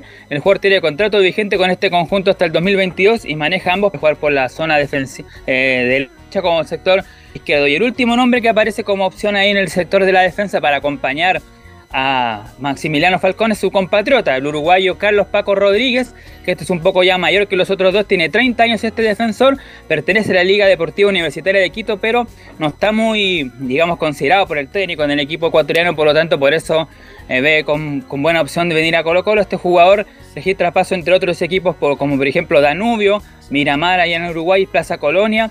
Tiene paso en Argentina también, estuvo en Olimpo, en Tigre y también jugó en Peñarol. O sea, por lo menos jugó en un equipo grande como es Peñarol y por ahí quizá de nombre podría ser el, el- dentro de todo la mejor opción.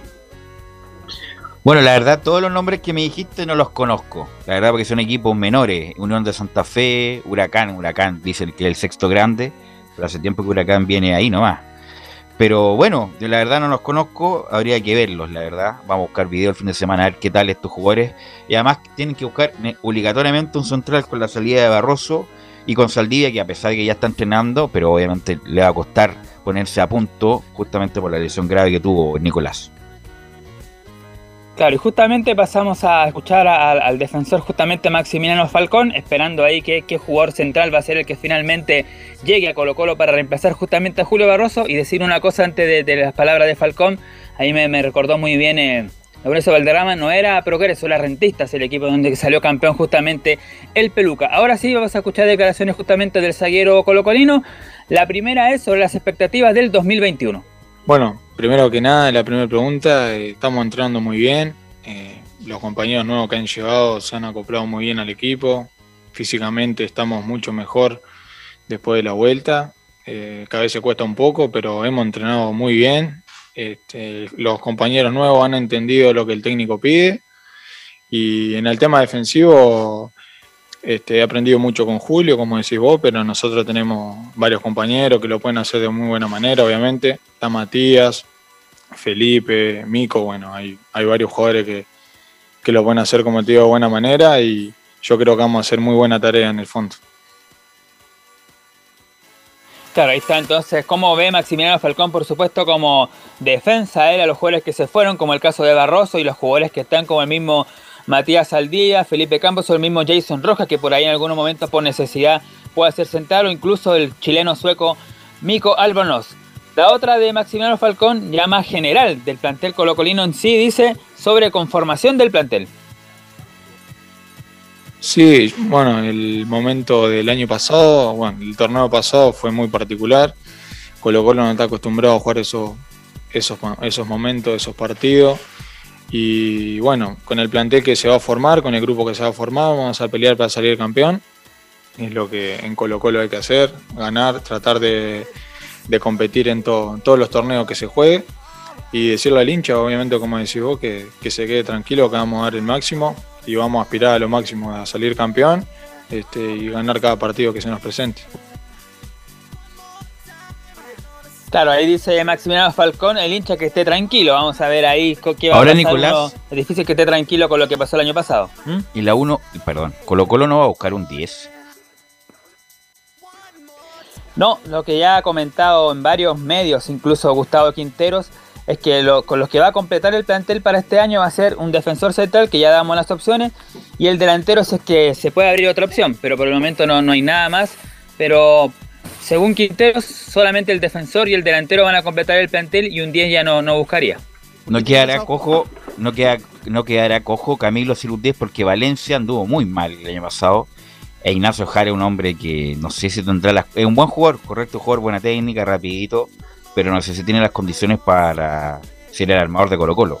Claro, a lo mejor está pensando. Yo creo que también debería buscar un 10, pero a lo mejor está pensando en jugar con, con interior. otra forma. Y, y ahí Mm. podría jugar con, con Martín Rodríguez, me parece que lo está viendo ahí como interior por derecha, podría, podría ser una opción. Aunque Rodríguez jugó mejor por izquierda. ¿eh? Ah, por, por izquierda, por izquierda. Claro, de izquierda enganchándose al medio Nicolás Ignacio Gatita. La última que vamos a escuchar de Maximiliano Falcón y también recordar que Anselmo Rojas fue justamente para Estadio en Portales quien consultó la tercera justamente audio que vamos a escuchar de Maximiliano Falcón que se refiere en su estadía en Colo Colo este tiempo que le entregó Colo Colo a su juego y también a su persona. Sí, bueno, vos mi- mismo lo dijiste, en Rentita salimos campeones y llegué acá y enfrentamos otra, otra realidad.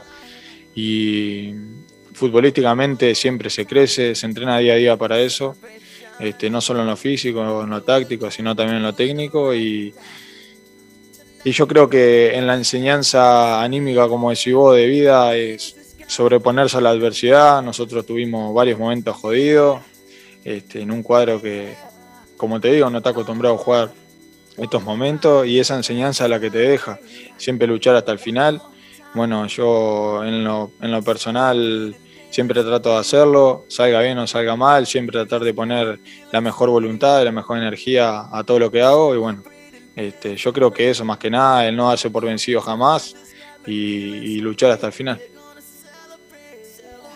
Así que esas son un poco las expectativas que justamente tiene el defensor de Colo Colo Maximiliano Falcón para esta temporada eh, 2021 para intentar dar vuelta justamente lo malo que fue la temporada pasada y ojalá, como se dice para el hincha colocolino, que es estar peleando por el título y por lo menos, si no se puede eh, ganar, por lo menos clasificar a una Copa Internacional, ya sea la Libertadores o la Sudamericana para la próxima temporada. Antes de cerrar... ¿Y lo de Cabral? ¿Sí? ¿Y lo de Cabral? No, no, Cabral ya definitivamente el día miércoles o jueves, por ahí aproximadamente, ya Nada Colo Colo cerró. Claro, dijo no, nos retiramos, así que Cabral ya no llega al equipo Albo, solamente eh, van a buscar nueves en, otras en otras latitudes, justamente para reemplazar a Nicolás Blandi, porque para el técnico Gustavo Quintero, justamente Blandi por ahora no sería el centro delantero. ¿Qué más me tiene que contar para terminar, Nicolás? Claro que mañana a las 10 de la mañana va a jugar un partido amistoso, estos partidos a puertas cerradas que se disputan en, en la intertemporada, donde va a tener que enfrentar, donde va a enfrentar al equipo local allá en Talca, a Rangers. Ok, gracias Nicolás Gatica, que tenga buenas tardes, nos escuchamos el día lunes, ¿ah? Nos vemos. Con todas las novedades de Colo Colo, con todas las novedades de Colo Colo. Ya estamos ya para que Laurencio Valderrama, para que Laurencio Valderrama, escuchando a Daft Punk de fondo, eh, nos diga qué novedades hay en las colonias, sobre todo en Audax italiano, Laurencio. Y por lo menos ya los hinchas del lado ya por lo menos están lucky, están- se siento un poco más contentos con lo que ha sucedido con la presentación de los refuerzos. Había demorado un poco el tema en el Audax italiano, lo comentábamos ayer eh, cuando se presentaron estas incorporaciones del Audax italiano. Son, en rigor, son ocho los eh, refuerzos del Audax italiano. Los vamos a pasar a repasar a continuación. Eh, son eh, Diego Yaravena, quien viene de Magallanes, los volantes Fernando Cornejo, quien tuvo eh, pasado en la U, viene de. Se volvió el Audax, de- era de Audax. Era de Audax, Era de exactamente. Cornejo. O sea, vuelve a su lugar de donde corresponde su pase. Exactamente. Y también eh, volvieron, bueno, eh, contrataron a Fabián Carmona, eh, que, también tuvo eh, pasado en la U, e Iván Ochoa, el jugador del Everton de Viña del Mar, y el portero Álvaro Salazar, eh, que estuvo, recordemos, en la Unión Española y que formaban Colo Colo. Y los jugadores que presentaron el día de ayer, que completan lo- los ocho refuerzos, son los delanteros Michael Fuentes, Lautaro Palacios, quien estuvo en la famosa campaña de Coquimbo semifinalista de Copa Sudamericana, y Roberto el eléctrico Cerecea, quien vuelve después de 14 años al cuadro del Audax italiano, tuvo entre 2012 y 2007, recordemos que a mitad de ese año fue transferido a Colo Colo, el Colo Colo del Vichy Borghi, donde terminó siendo campeón en el tetracampeonato y eh, siendo campeón del torneo de clausura. Y posteriormente, algunos años después, eh, emigraría a la Católica, donde fue campeón de Copa Chile, y tras ello jugó en la U y en varios equipos más, eh, tiene una larga trayectoria. Roberto el eléctrico Cerecea, quien vuelve a su casa, al Audax italiano. Recordemos que también, aparte de los de los tres grandes, de Colo Colo, la Católica y la U, tuvo pasos por Figueirense, el único club extranjero donde estuvo en Brasil, y también jugó en La Calera, jugó en Palestino y proviene, por cierto, de O'Higgins de Rancagua, donde estuvo entre 2018 y 2021. Ahí interesante Roberto, la carrera. el eléctrico, hizo una muy buena carrera, pero tiene ese, no, no manchón en ningún caso, pero tiene ¿Sí? ese asterisco del doping, ¿se acuerda? Del doping cuando jugaba con la selección, que estuvo con Bielsa, y incluso Bielsa, ya eh, siendo formalizado con el doping, lo hizo jugar igual, incluso en su penal en Arabia, me acuerdo. Eh, pero después, no, bueno, no fue, no fue al Mundial Serie y quedó co- con ese asterisco, entre comillas, con el caso de doping. Claro, justamente ese partido fue en agosto del año 2010 entre un Universitario de Sucre, en una serie donde Colo Colo además quedó eliminado en la Copa le, Sudamericana. le echaron la, la, la culpa, entre comillas, al té de coca, ¿se acuerda? Al té de coca, exactamente. Entonces, obviamente fue sancionado, incluso Roberto Cerecea, pero finalmente eh, fueron solamente seis meses de inhabilitación y no dos años, que era la sanción que regaba el eléctrico. Así que bueno, eso ya quedó en el pasado para Roberto Cerecea, que llega con 36 años a eh, terminar su... o- aunque él, él dice no, que no quiere terminar este año su carrera, sino que seguir eh, aportando y por lo menos en la 01 que vamos a escuchar ahora, dice que al menos con la edad que tengo me siento bien físicamente. ya con, con la edad que tengo y, y ahora mismo empezamos la pretemporada, la verdad es que me siento bastante bien físicamente, como, como que no, no- no he tenido una baja todavía que pueda ser notoria, al contrario, los trabajos los estoy terminando muy bien, eh, completo, eh, me siento al nivel de los jugadores más jóvenes y eso me, hace sentirme bien a mí también para, para poder aportar algo, porque la idea de volver a Audax, siempre lo, dije anteriormente en los clubes que estuve, siempre era llegar y poder aportar algo que dejara acá en el club y estar a un buen nivel. No quería venir y, solamente a retirarme porque, porque la verdad es que, tengo esa intención de poder conseguir algo, de poder lograr algo importante para la institución. Y una segunda que eh, una segunda respuesta de Roberto Cerecea ante una pregunta de Estadio Portales que le formulamos en la conferencia, eh, habla de los objetivos del Audax para el año 2021 y él dice, hay que tener una mentalidad positiva en la 02 y el objetivo siempre es ser campeón.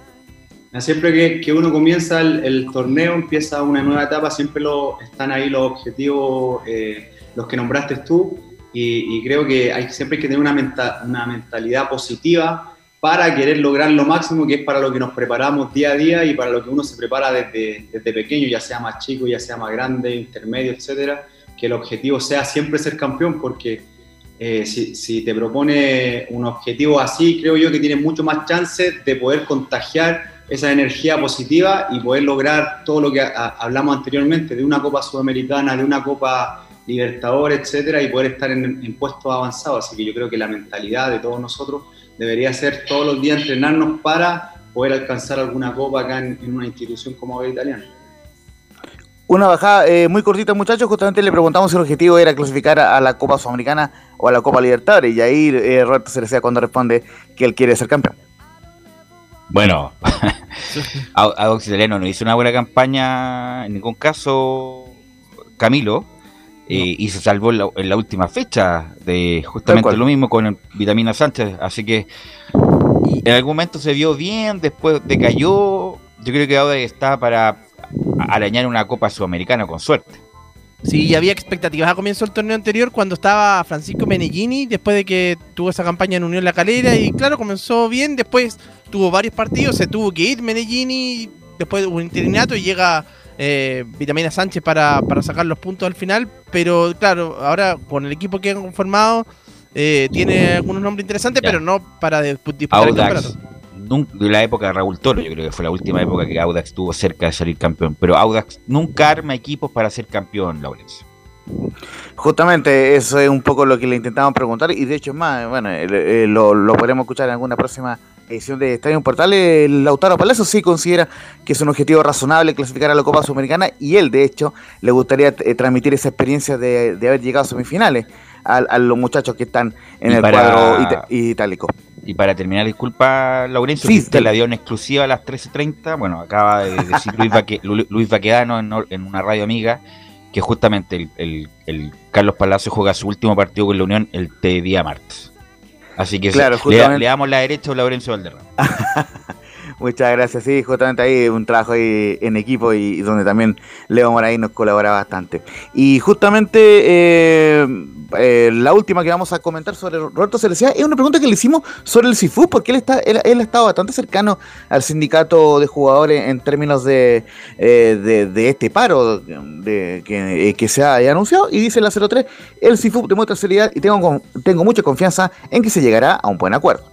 Sí, yo creo que, que- por la magnitud, por la fuerza que tiene el CIFU hoy en día, porque no, no- con este nuevo, con estas nuevas personas que están ya creo que seis años ahí, eh, con, su con su presidente actual, eh, eh, creo que demuestran una seriedad que al momento de que se deciden este tipo de cosas se logran solucionar los temas que se están acordando, así que yo tengo toda la confianza y la fe que, el- que, que se va a llegar a un buen acuerdo que van a haber muchos jugadores que la división que está siendo afectada van a poder tener trabajo y, y- y- y se va a poder comenzar el campeonato cuando corresponde y, y sin pasar a llevar a nadie, sino que llegando a un acuerdo que, que deje a todos tranquilos.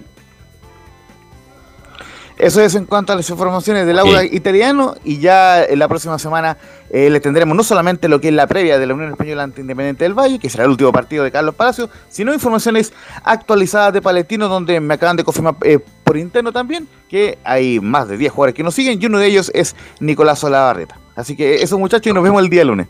Ok, no jugó nada, casi nada Nicolás Solabarreta. Bueno, muchas gracias Laurencio, muchas gracias Fuerte Nicolás. Gatica, gracias Camilo Vicenzo, gracias a, a René de la Rosa, gracias también a mm, Nicolás Gatica eh, y a Felipe Holguín y por supuesto a don Leonardo Mora que estuvo en la puesta en el aire. Nosotros nos escuchamos el lunes en otra edición de Estadio en Portales.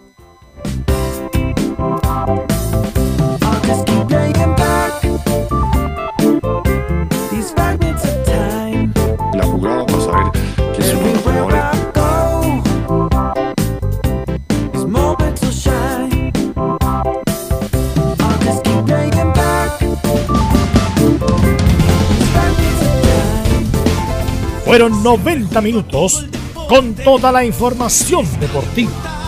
Vivimos el deporte con la pasión de los que saben.